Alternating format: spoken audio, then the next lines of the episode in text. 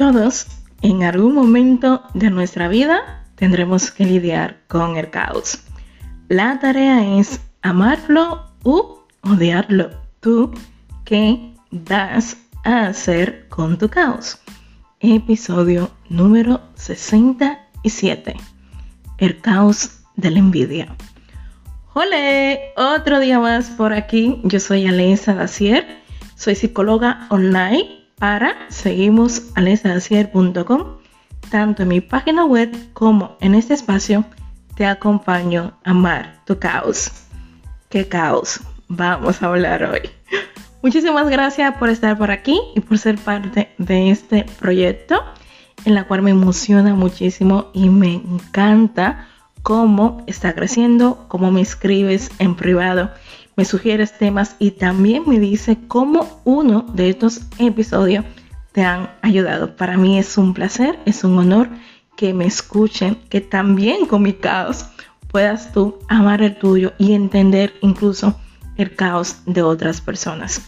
Hoy vamos a hablar de la envidia, de esa emoción extraña, intensa que sentimos en algunas ocasiones. Las emociones, como siempre digo, no son buenas, tampoco son malas, sencillamente son mensajeras.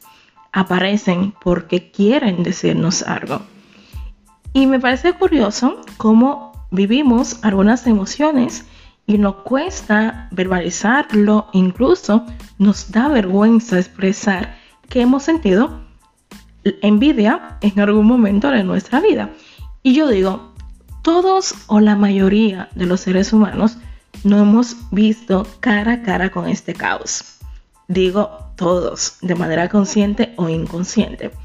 Hace poco, dos amigas que no se conocen de nada me confesaban cómo habían dejado de usar Instagram porque esta aplicación le producían a ellas una sensación de inferioridad, baja autoestima, competitividad, el compararse, ¿no? Con las personas que, wow, aparentemente, como digo yo, están en una mejor posición profesional, económica, emocional que ellas y que todo esto le producía esa sensación extraña que sentimos cuando la envidia se hace presente.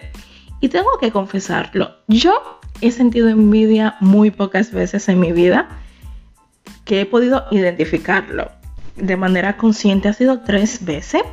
La primera de ellas que yo reconozco y digo, wow, hay envidia, fue cuando muere mi hermana, una ex compañera de piso de mi país, me escribe y me pregunta que si yo quería enviar algo a mi país o que si mi familia querían enviarme algo que podía contar con ella. En ese momento, cuando yo estaba así triste, en ese proceso de duelo que era tan reciente y que no podía estar allí con mi familia, a mí la sensación de envidia se hizo presente. Esa emoción extraña de preguntarte, wow, ¿por qué no me está sucediendo a mí? ¿Por qué no soy yo la que va a viajar? ¿Por qué no soy yo que va a estar con su familia? Y sí, la envidia estuvo presente. Luego de ello fue en con la anterior pareja que tuve, cuando me confesó así a la cara bonita, que no estaba enamorado de mí, que se había enamorado de otra persona y que nada, que quería disfrutar de esa relación, en ese momento volví a sentir la envidia. Sí, me vi cara a cara con esa sensación de decir, wow, ¿por qué yo no estoy viviendo eso? Wow, ¿por qué yo no soy la otra persona? Y hace poco, muy reciente, en Instagram me pasó, como le pasa a la mayoría de los seres humanos. Yo sigo una chica que es psicóloga, es muy buena, o sea, a mí me encanta seguir personas que me nutren, personas que me motiven, donde yo digo, wow, también lo voy a conseguir. Y esta persona ha crecido muy rápido en Instagram y cada vez que yo veía cómo ibas eh, creciendo y que ponía en la historia, ya somos 40 mil, ya somos 50 mil, ya somos 60 mil, a mí me daba esa sensación de, wow, ¿por qué yo no lo estoy viviendo? Y sí, la envidia, esa emoción intensa que para algunos escritores puede ser nociva, es una emoción que está ahí y que llega y que yo sé que recibirlo, identificarlo, no es nada fácil porque automáticamente cuando la envidia se hace presente nos vemos pequeñitos, tan pequeñitos y tan insuficientes que comenzamos a compararnos, comenzamos a cuestionar por qué yo no estoy viviendo lo que esa persona está viviendo, por qué yo no tengo lo que esa persona tiene, porque yo no soy feliz. Y me encantaría darte muchísimas teorías y poner la envidia como lo peor. Antes de hacer este episodio, que lo estuve investigando, leyendo sobre él, veía cómo se hablaba tan mal de una emoción, porque al final los seres humanos sentimos, sea buena, negativa, como tú quieres llamarle, son emociones. Y las emociones están ahí para algo, vienen para algo, son mensajeras. Y quiero guiarte o que, al igual que yo, cuando siento esta sensación, automáticamente comienzo a pensar en las cosas que he alcanzado. Y comienzo a ponerme en la posición de decirme, Alesa, relájate. Porque siempre digo, si yo fuera consciente de lo que esa persona tuvo que pasar, sufrir, llorar, renunciar, sacrificar, para llegar en el lugar que hoy está, de seguro yo tampoco lo iba a hacer. O de seguro no, porque al final todos tenemos herramientas totalmente diferentes para alcanzar aquellas cosas que estamos alcanzando. Y que también, si somos conscientes, podemos ver que hay etapas en nuestra vida donde todo iba bien. Hay etapas donde hay abundancia, donde todo nos sale bien, pero también hay etapas emocionales donde nuestro proceso de conseguir aquello que queremos obtener se hace un poquito más lento. Sí, se hace un poquito más difícil, donde tenemos que renunciar a ese sueño porque tenemos que ser conscientes, aterrizar, poner los pies en la tierra. Y no es cuestión de que, wow, esa persona está mejor que yo, no me gustan mucho las comparaciones porque las comparaciones son peligrosas. Porque si te comparas, siempre vas a encontrar personas en mejor situación que tú. Económicamente, mejor. Físicamente, mejor. Con una pareja, quizás mejor que la tuya. Con un trabajo, quizás mejor. Pero también, si vamos a la otra cara de la moneda, también vamos a encontrar personas en peor situación que tú con peores dificultades, eh, crisis, caos que los tuyos, con situaciones que si fuera a ti, tú, dijera, uff, esto es para perder la cabeza.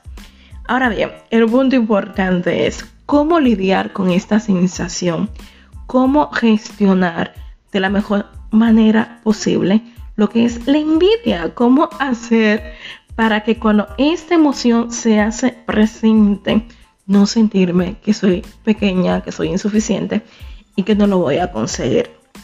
Primero es ser consciente de cuáles son tus recursos. Dígase recursos emocionales, materiales, económicos, incluso amigos, que te pueden ayudar a conseguir eso que tú quieras, que tú quieres conseguir. El otro punto que para mí es sumamente importante, agradecer muchísimo más agradecer y ser consciente de las cosas que todavía me quedan. Agradecer y ser consciente de las situaciones que he superado. Tener como esa lista ahí muy presente de las metas alcanzadas, los logros, eh, situaciones o etapas de tu vida que creías que no ibas a poder superar y que lo has superado.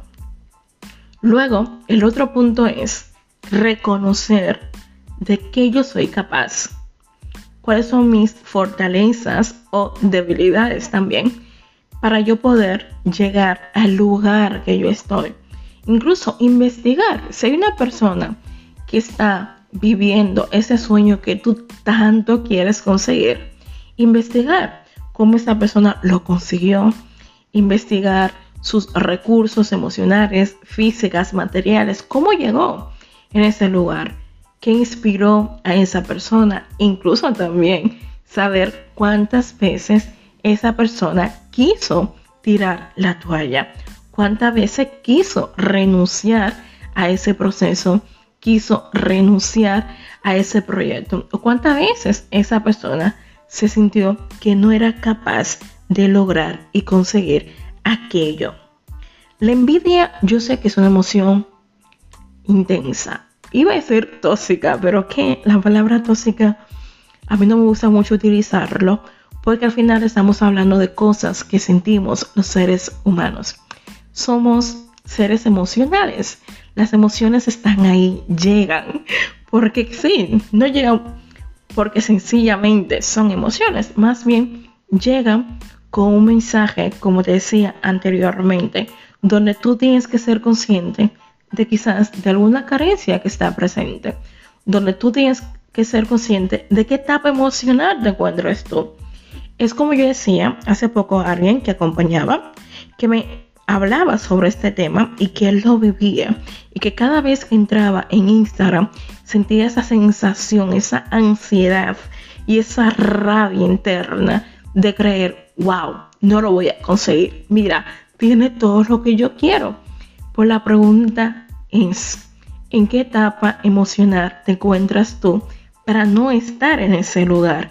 Quizás ahora mismo no es tu proceso, quizás ahora mismo no es tu momento, quizás la vida te está llevando por otro camino porque tienes que aprender algo, porque con lo que hoy estás haciendo para estar en ese lugar son las herramientas, los recursos, el aprendizaje que tú necesitas para cuando te toque estar allí, puedas valorar desde otro lugar aquello.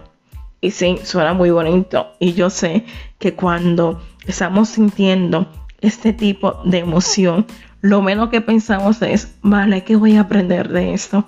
Bueno, ¿para qué sirve esto? Uf, la envidia, venga, te recibo. Yo sé que la teoría es muy bonita, pero interiorizar estas teorías, llevarlo a la práctica, es el gran desafío. Una de las cosas que también sirve para lidiar con esto es alegrarte por los logros de tus amigos. Sí, yo creo que sin duda alguna cuando tú quieres a alguien, tú quieres que esa persona le vaya bien. Y eso es lo que siento cuando una amiga, cuando un amigo me comentan que están consiguiendo sus sueños, que están viviendo lo que le gusta, o cuando veo en Facebook en mis amigos cómo han progresado, cómo han conseguido ese sueño, ese trabajo, esa familia, esos hijos.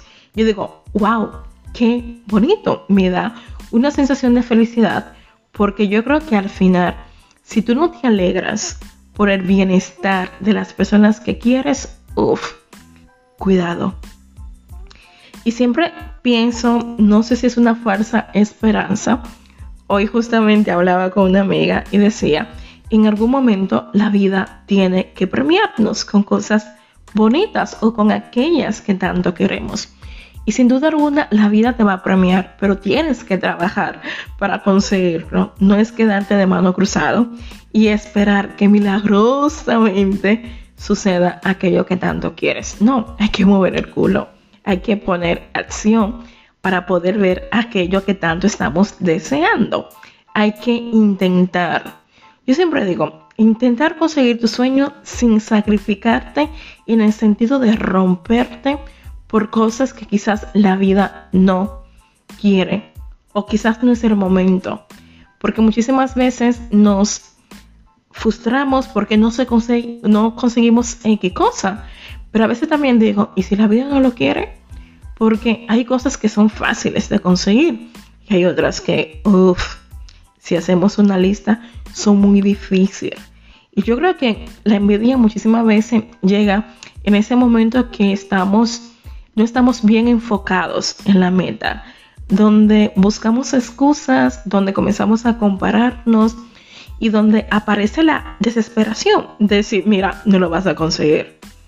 Tanto tiempo luchando por esto y mira, ella lo está consiguiendo. ¿Tú qué estás haciendo? Es como, ah, la vida. Pero esto no se trata también de sencillamente darnos latigazos. Más bien el ser consciente de cuál es la parte que yo tengo que ocuparme para ver aquello que yo quiero y para lidiar con esa sensación de que, uff, a los demás siempre le van bien. Y yo sé que cuando hablamos de envidia, en muchísimas ocasiones se dice, ay, es una envidia sana. No, la envidia es envidia. Para mí no hay envidia buena o envidia mala, lo que hay es envidia. Otra cosa es la admiración, sentirte alegre porque otra persona han conseguido algo. Dices, wow, qué bien, me alegro por ti. Por la envidia es, wow, tú no lo has conseguido, yo no lo he conseguido y tú sí. Wow, tú eres feliz y yo no.